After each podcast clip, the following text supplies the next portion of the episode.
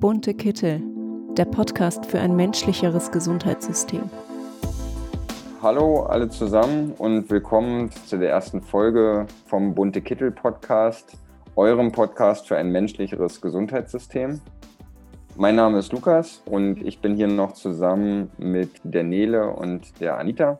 Hallo. Hallo Lukas. Hallo. Ja, und wir möchten euch gerne näher bringen, worum es in unserem Podcast gehen soll. Dazu würde ich aber erstmal ganz kurz anfangen, dass sich die Nele und die Anita vorstellen. Nele, vielleicht fängst du einmal kurz an. Ja, vielen Dank. Ich bin Nele, ich bin ähm, 30 Jahre alt und Ärztin in Weiterbildung in einem Krankenhaus in Berlin und bin seit letztem Herbst mit bei Bunte Kittel aktiv.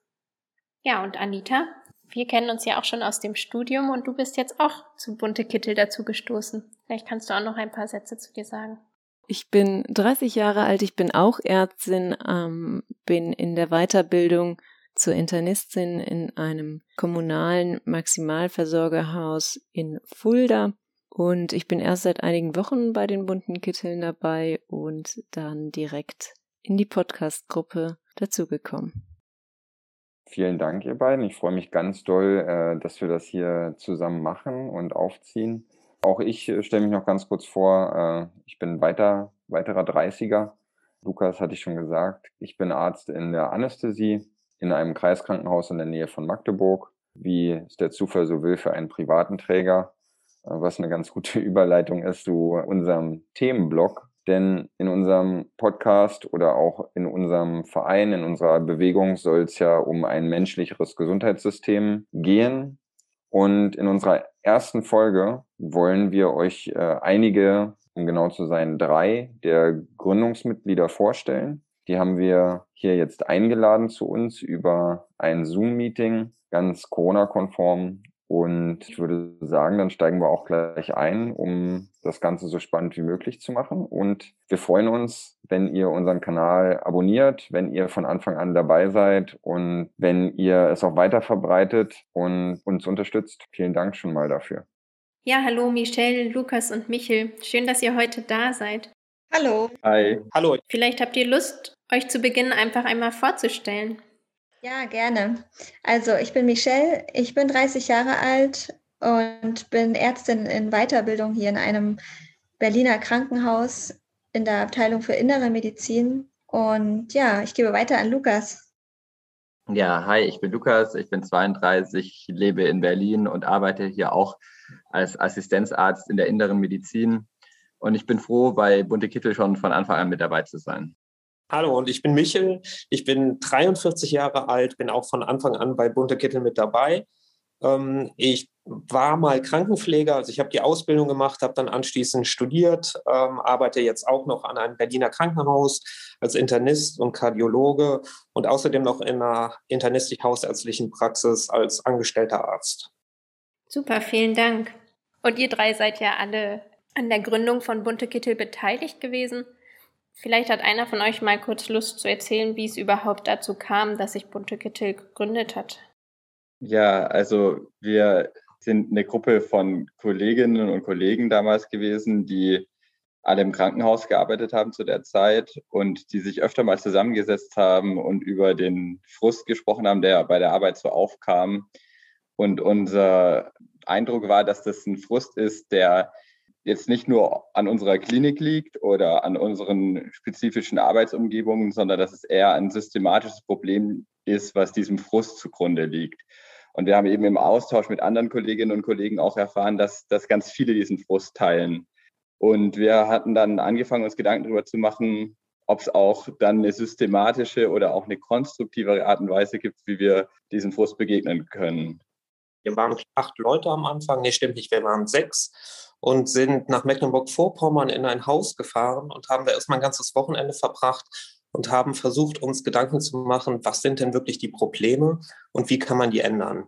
Und daraus ähm, ist dann praktisch der Vorläufer von Bunte Kittel entstanden. Genau, also dieses Wochenende des Brainstormings und ja, wo wir uns quasi auch eine Art Utopie fürs Gesundheitssystem überlegt haben, war 2019. Die Gründung von dem Verein, der hinter der bunten Kittel-Kampagne steht, erfolgte dann im Februar 2020 und äh, mit den ganzen Aktionen starteten wir dann eigentlich auch so in dieser Zeit und treten und ähm, seitdem gibt es sozusagen dann auch bunte Kittel. Das heißt, hinter der Kampagne Bunte Kittel steckt nochmal ein anderer Verein? Hm, ja, der steht da aber sehr hintergründig, sagen wir mal. Ja, man braucht ja irgendeine Art von Organisationsform. Ähm, aber der, der, also bunte Kittel, die Kampagne ist das, was ähm, das Zentrale ist. Der Verein ist mehr so die Grundstruktur dahinter und die Organisationsform. Und der trägt den Namen Berliner Initiative für Wandel im Gesundheitswesen e.V. Okay, wie seid ihr dann auf den Namen Bunte Kittel gekommen?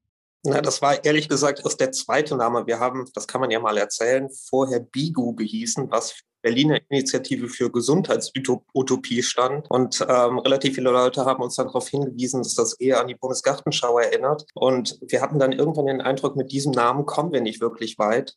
Außerdem entstand halt die Idee, dass wir mehr eine Kampagne als ein Verein sein wollen. Dann haben wir relativ lange nachgedacht und ähm, so die Idee war, dass wir irgendwas finden, was für alle im Krankenhaus eine Bedeutung hat, was irgendwie so was Verbindendes ist.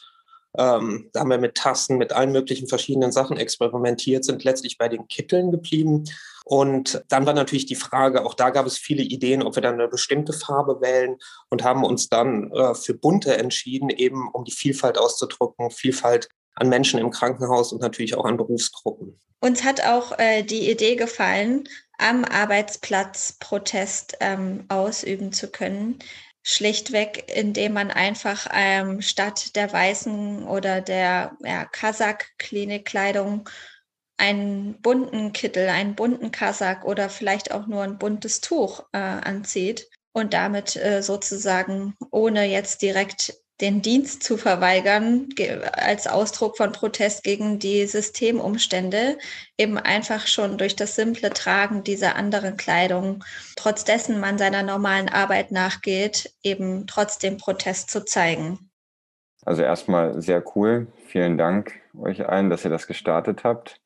Dann erzählt doch mal, wer oder was versteckt sich denn jetzt hinter den bunten Kitteln ganz konkret?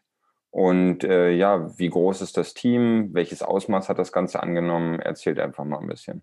Also wir gingen aus einer Gruppe von Kolleginnen und Kollegen aus einem Krankenhaus in Berlin zunächst aus und haben uns dann innerhalb der Stadt vergrößert, haben Kolleginnen und Kollegen aus anderen Krankenhäusern dazugewonnen, haben mehr Mitglieder äh, bekommen. Und aber dann hat dieser Prozess zum Glück nicht an den Berliner Stadtgrenzen geendet, sondern inzwischen sind wir tatsächlich eine deutschlandweite Bewegung, haben Mitglieder aus verschiedenen Städten. Und ähm, ja, im Rahmen dieser Corona-Pandemie ist es ja sowieso üblich geworden, dass man sich online trifft. Das machen wir regelmäßig. Und so macht es auch gar keinen Unterschied, dass wir wirklich aus ganz verschiedenen Orten kommen und uns zusammenschalten. Und wir sind ein Team von ungefähr 20 aktiven Mitgliedern, die hinter dieser Kampagne stehen. Und vielleicht ergänzend noch, natürlich aus allen Berufsgruppen kommen wir, was ja so die Grundlage auch von unserer Kampagne war, dass wir nicht eine Berufsgruppe sein, sondern möglichst alle Berufsgruppen im Krankenhaus. Super, vielen Dank. Wir haben ja jetzt auch schon über ähm, unsere Einleitung ein bisschen was verraten.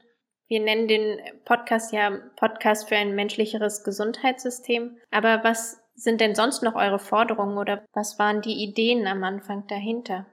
Also unsere Kampagne hat das Hauptziel eigentlich für ein, so ähnlich wie der Podcast schon heißt, menschlicheres und vor allem halt ein Gesundheitssystem, ähm, in dem das Patientenwohl wieder im Vordergrund steht. Mit der Kritik an der Profitorientierung des aktuellen Krankenhausfinanzierungssystems.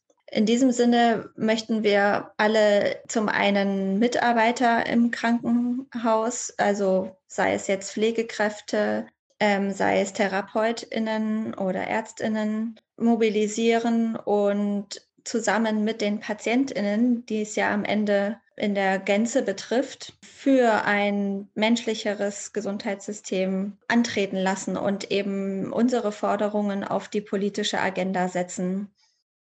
Lukas, du hattest äh, anfangs gesagt, dass euch Frust auch dazu getrieben hat, euch ja zu versammeln und zu vereinigen und darüber zu sprechen. Was waren denn so die Punkte des Frustes? Ja, wir arbeiten eben alle im Krankenhaus und haben bei unserer täglichen Arbeit gemerkt, dass weniger die Bedürfnisse, die individuellen Bedürfnisse der Menschen im Gesundheitssystem im Fokus der Arbeit standen, zumindest so wie wir das auch vorgelebt bekamen, sondern dass es doch ein sehr wirtschaftlich orientierter Betrieb ist dass es viel um Zahlen geht, um Effizienz, aber auch darum, Auslastung zu generieren und ähm, auch schnelle Abläufe zu gewährleisten. Und auf der Strecke bleibt dabei oft, dass man auf, dass man erstmal zuhört, was die Patienten zu sagen haben, dass man mit den Patienten ausführlich die Optionen bespricht, dass man für seine eigene Arbeit genug Zeit dabei hat, um sie als befriedigend zu empfinden und dass man dann vielleicht auch von Eingriffen oder Interventionen absieht, wenn man mit, gemeinsam mit dem Patienten zu dem Schluss kommt, dass es gerade nicht angezeigt ist und andere Alternativen bespricht. Für solche Prozesse gibt es oft wenig Zeit und zugrunde liegend ist ein hoher wirtschaftlicher Druck, der auf der Gesundheitsversorgung lastet. Ähm, und den haben wir eben identifiziert als das zugrunde liegende Problem, das uns die Arbeit so schwer macht und das dazu führt, dass für uns nicht befriedigend ist und dass wir auch nicht zufrieden sein können mit dem, was wir an Versorgung anbieten können. Und wir haben sozusagen den Eindruck, dass dieser schädliche Kostendruck sich insbesondere schlecht auswirkt auf die Versorgung von Patientinnen und Patienten, aber auch auf die Arbeitsbedingungen der Angestellten im Krankenhaus aller Berufsgruppen, sich weiterhin auch negativ auswirkt auf die Ausbildung dieser verschiedenen Berufsgruppen, denn wer ausgebildet wird, der braucht Zeit, der braucht Zeit, auch mal was erklärt zu bekommen. Und da ist eben dieser Zeitdruck extrem schädlich dafür. Oder anders gesagt, es ist kein Raum dafür, dass Menschen Zeit für etwas brauchen im Krankenhaus. Es muss alles sehr schnell gehen. Und zuletzt wirkt sich dieser Kostendruck auch ganz negativ aus auf die Nachhaltigkeit der Gesundheitsversorgung. Denn im Krankenhaus ist unter dem Kostendruck ganz wenig Platz für nachhaltiges Handeln, für Konzepte wie gesunde Ernährung oder Müllvermeidung auch im Krankenhaus umgesetzt werden kann. Dann sag doch mal vielleicht noch, wie wollt ihr, wie wollen wir diese Ziele erreichen? Ja, ich glaube, ganz wichtig ist weiterhin, dass wir wachsen, dass wir bekannt werden, dass sich Menschen uns anschließen und dass wir gemeinsam an Stärke gewinnen.